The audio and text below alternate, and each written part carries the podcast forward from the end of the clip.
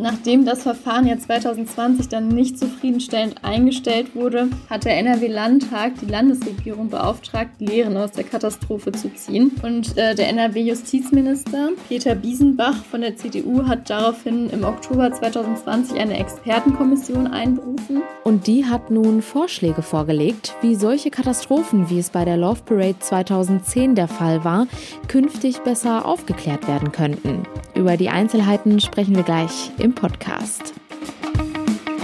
Bonn Aufwacher. News aus Bonn und der Region, NRW und dem Rest der Welt. Ich bin Julia Marchese. Schön, dass ihr zuhört. Warum sollten gerade Heuschnupfenallergiker auf regionalen Honig zurückgreifen? Diese Frage hat uns Tanja geschickt und wir stellen sie morgen Jörg Sterling, Imker aus Leidenschaft und Honigsachverständiger. Habt ihr auch eine Frage an ihn? Bei Frag mich alles ist keine Frage doof, keine ist tabu und keine wird weggelassen.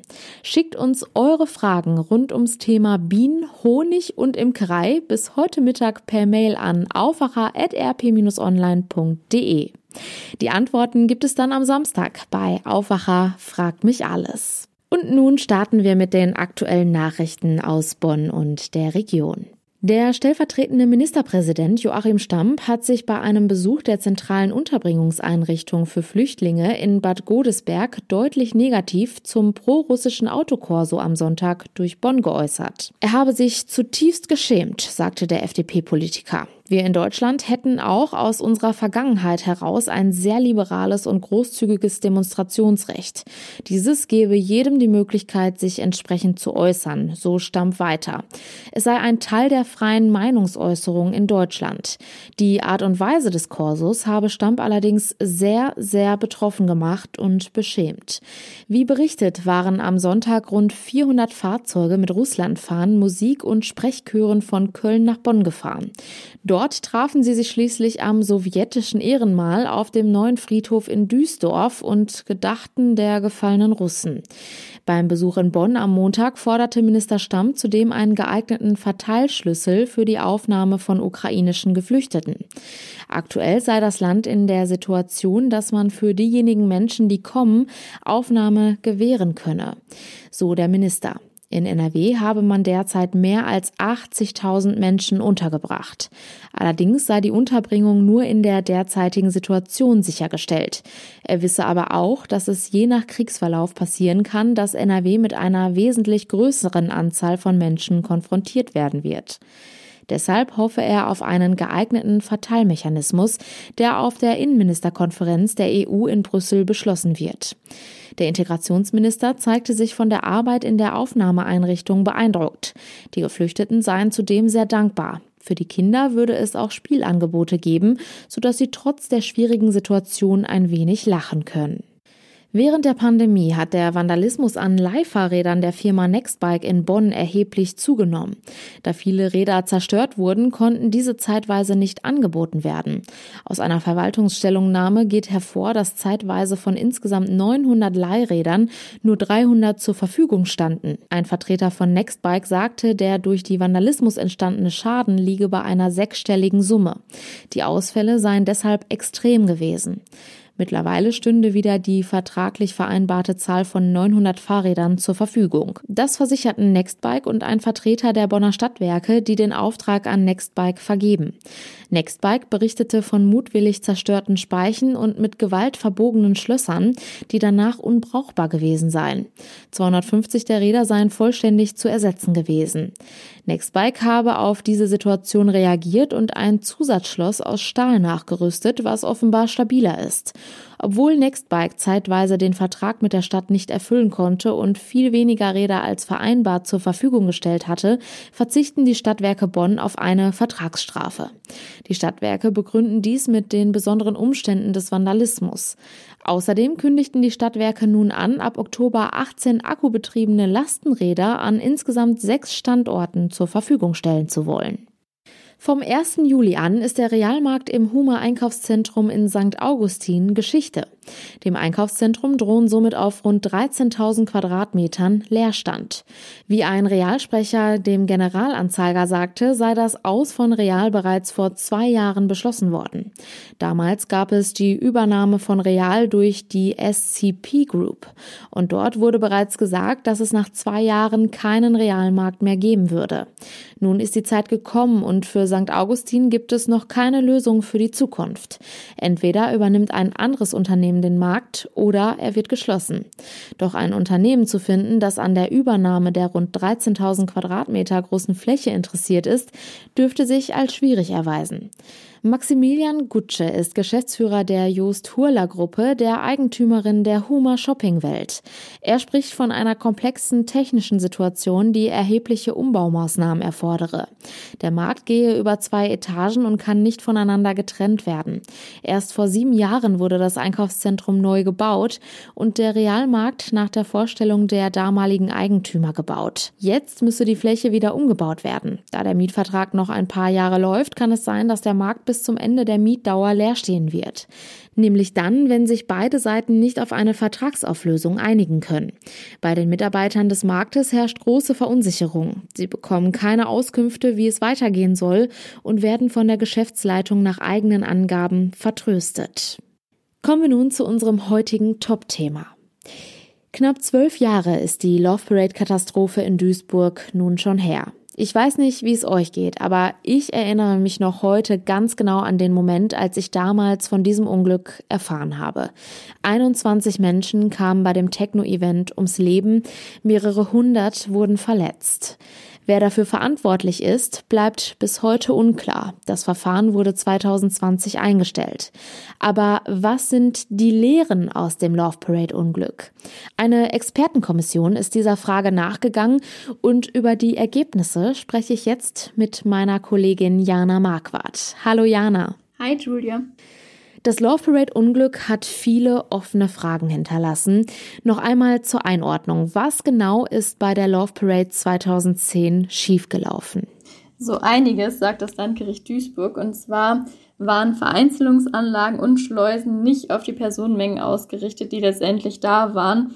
Auch die Zäune haben dann zusätzlich noch zu Engstellen geführt, sodass es am Unglückstag am 24. Juli 2010 dann schon ab 14 Uhr Probleme gab. Und die Polizei und die Feuerwehr haben tatsächlich auch Krisengespräche ohne die Veranstalterin geführt, was dann auch wiederum zu Kommunikationsdefiziten geführt hat.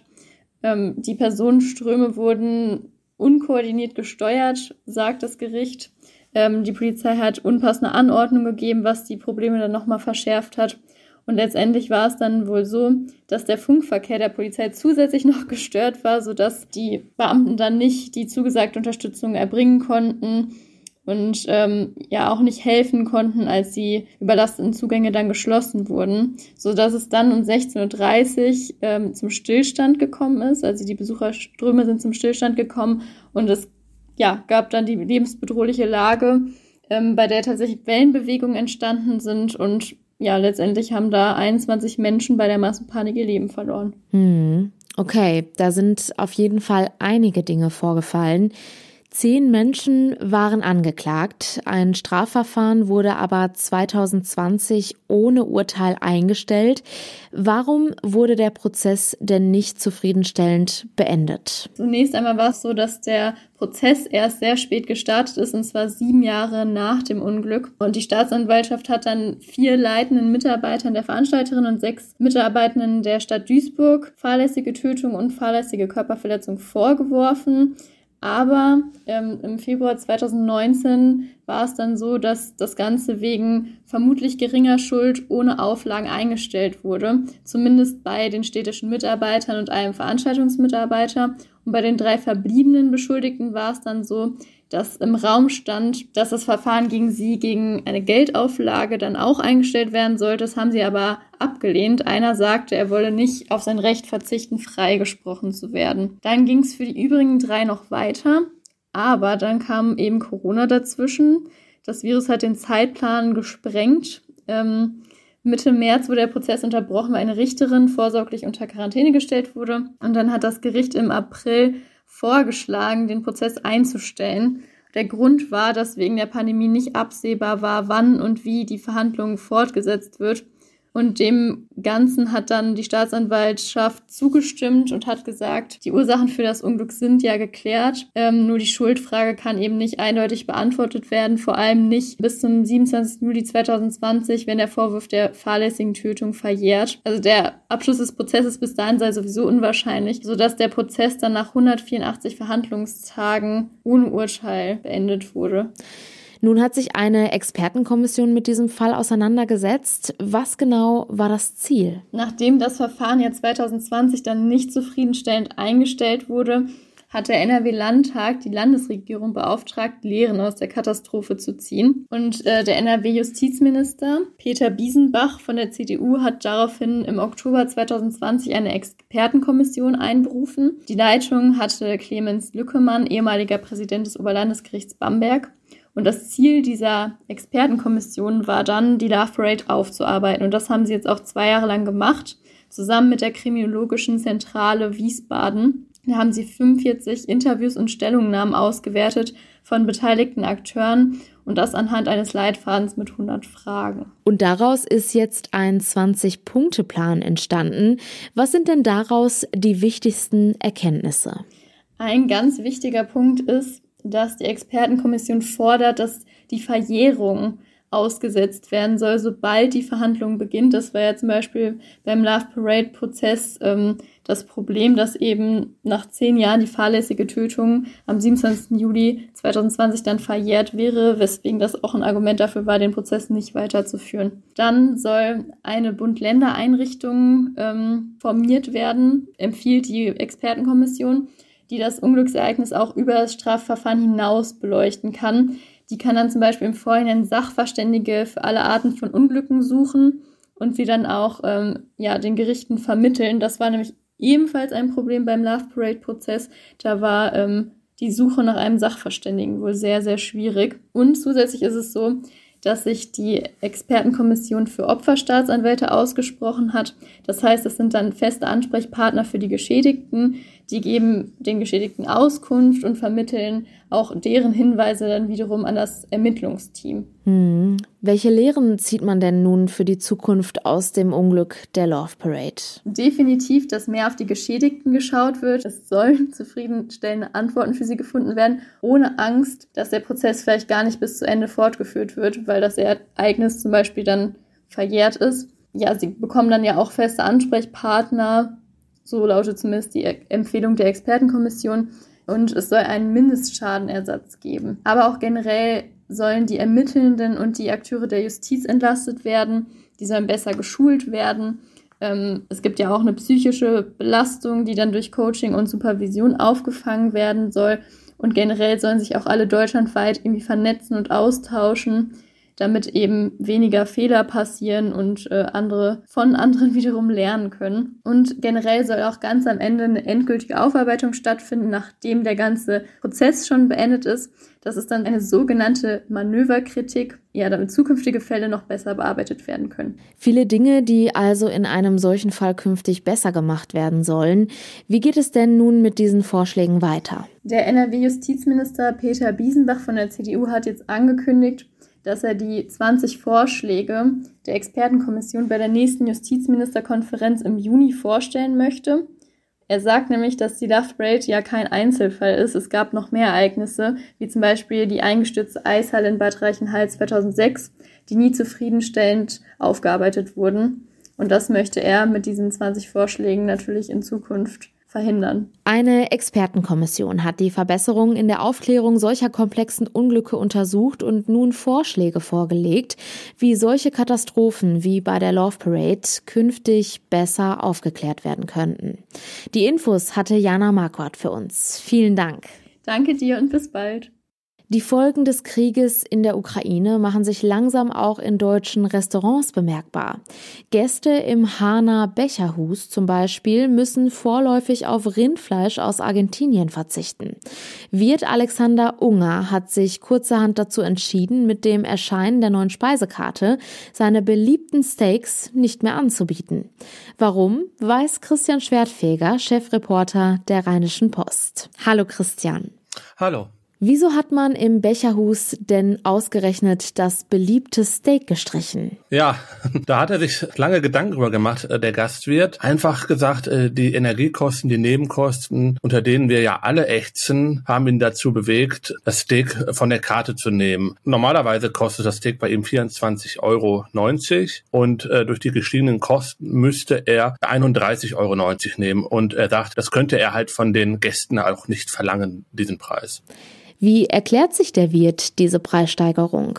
Ja, einmal ist der Kilopreis fürs Rindfleisch, er bezieht argentinisches Rindfleisch aus Argentinien, um 10 Euro gestiegen. Das hat einerseits natürlich mit dem Krieg in der Ukraine zu tun, aber auch natürlich mit der Inflation, äh, die auch schon vorher eingesetzt hat. Er hat es einfach mal ein bisschen aufgedröselt. Das fängt an mit den gestiegenen Futterpreisen äh, für die Rinder. Die Lieferanten haben natürlich jetzt auch höhere Kosten, Benzinpreise, das kommt obendrauf. Äh, die Produktionskosten steigen, die Energiekosten steigen und das alles zusammen zusammengerechnet ergibt dann halt den Aufschlag von 10 Euro auf das Kilo Rindfleisch. Und äh, das ist schon enorm. Und er hat dann halt für sich entschieden, so viel Geld kann ich von meinen Gästen nicht verlangen. Betrifft das denn nur das Fleisch? Das betrifft auch andere Sachen, ne? die ganze Lebensmittelbranche. Man merkt es ja persönlich im Supermarkt, äh, alles wird momentan teurer. Also äh, Fleisch ist jetzt, äh, was Restaurants jetzt betrifft, äh, sicherlich am stärksten betroffen. Er bietet beispielsweise auch Schnitzel an, aber ähm, er bezieht dieses Schnitzelfleisch, also in dem Fall bei ihm Schweinefleisch aus der Region und äh, das kann er halt noch zu einem verträglichen Preis anbieten. Es wird zwar auch teurer, aber er sagte in dem Fall des Schnitzels nur um einen Euro. Auch die Getränke werden teurer teurer. Eigentlich müsste er, hat er mir gesagt, äh, den Bierpreis äh, um 40 Prozent erhöhen. Das macht er aber nicht, weil er sagt, das würde keiner seiner Gäste mehr bezahlen wollen.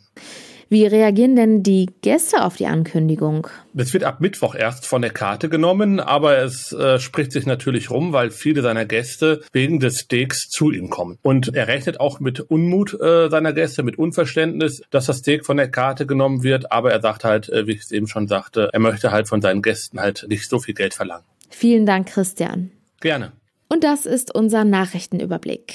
Rund viereinhalb Wochen nach der russischen Invasion in die Ukraine starten Moskau und Kiew heute in der Türkei eine neue Verhandlungsrunde. Die Delegationen aus Russland und der Ukraine kommen am Vormittag in Istanbul zusammen, wie das türkische Präsidialbüro gestern Abend mitteilte. Vor Beginn der Gespräche wolle sich die türkische Seite jeweils mit den Delegationen treffen, sagte der türkische Präsident Erdogan nach einer Kabinettssitzung in Ankara. Er betonte erneut, er hoffe auf einen baldigen Waffenstillstand. Die Grünen in NRW setzen sich dafür ein, ein Menschenrecht auf Wohnen in die Landesverfassung aufzunehmen. Jeder solle dort wohnen können, wo er leben will, sagt die Grünen-Vorsitzende Mona Neubauer.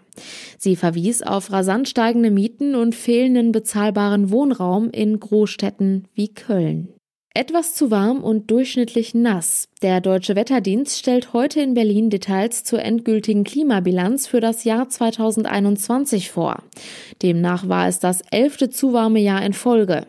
Die Durchschnittstemperatur lag mit 9,2 Grad um ein Grad über dem Wert der Referenzperiode 1961 bis 1990. Bei der Vorstellung der Klimabilanz will der Deutsche Wetterdienst auch auf Wetterextreme wie die Flutkatastrophe im Sommer im Westen Deutschlands blicken. Und zum Schluss werfen wir auch noch einen kurzen Blick auf das Wetter für heute. Und das ist meist bewölkt. Im Tagesverlauf sind auch nur wenige Auflockerungen drin. Es bleibt aber weitgehend niederschlagsfrei. Ab dem Mittag sind gebietsweise aber auch Schauer möglich. Die Höchsttemperaturen liegen zwischen 11 und 15 Grad. In der Nacht kühlt es sich dann auch noch mal etwas ab und die Temperaturen liegen dann nur noch bei 5 bis 0 Grad. Das meldet der Deutsche Wetterdienst. Und das war der Aufwacher vom 29. März. Habt einen schönen Dienstag. Ciao.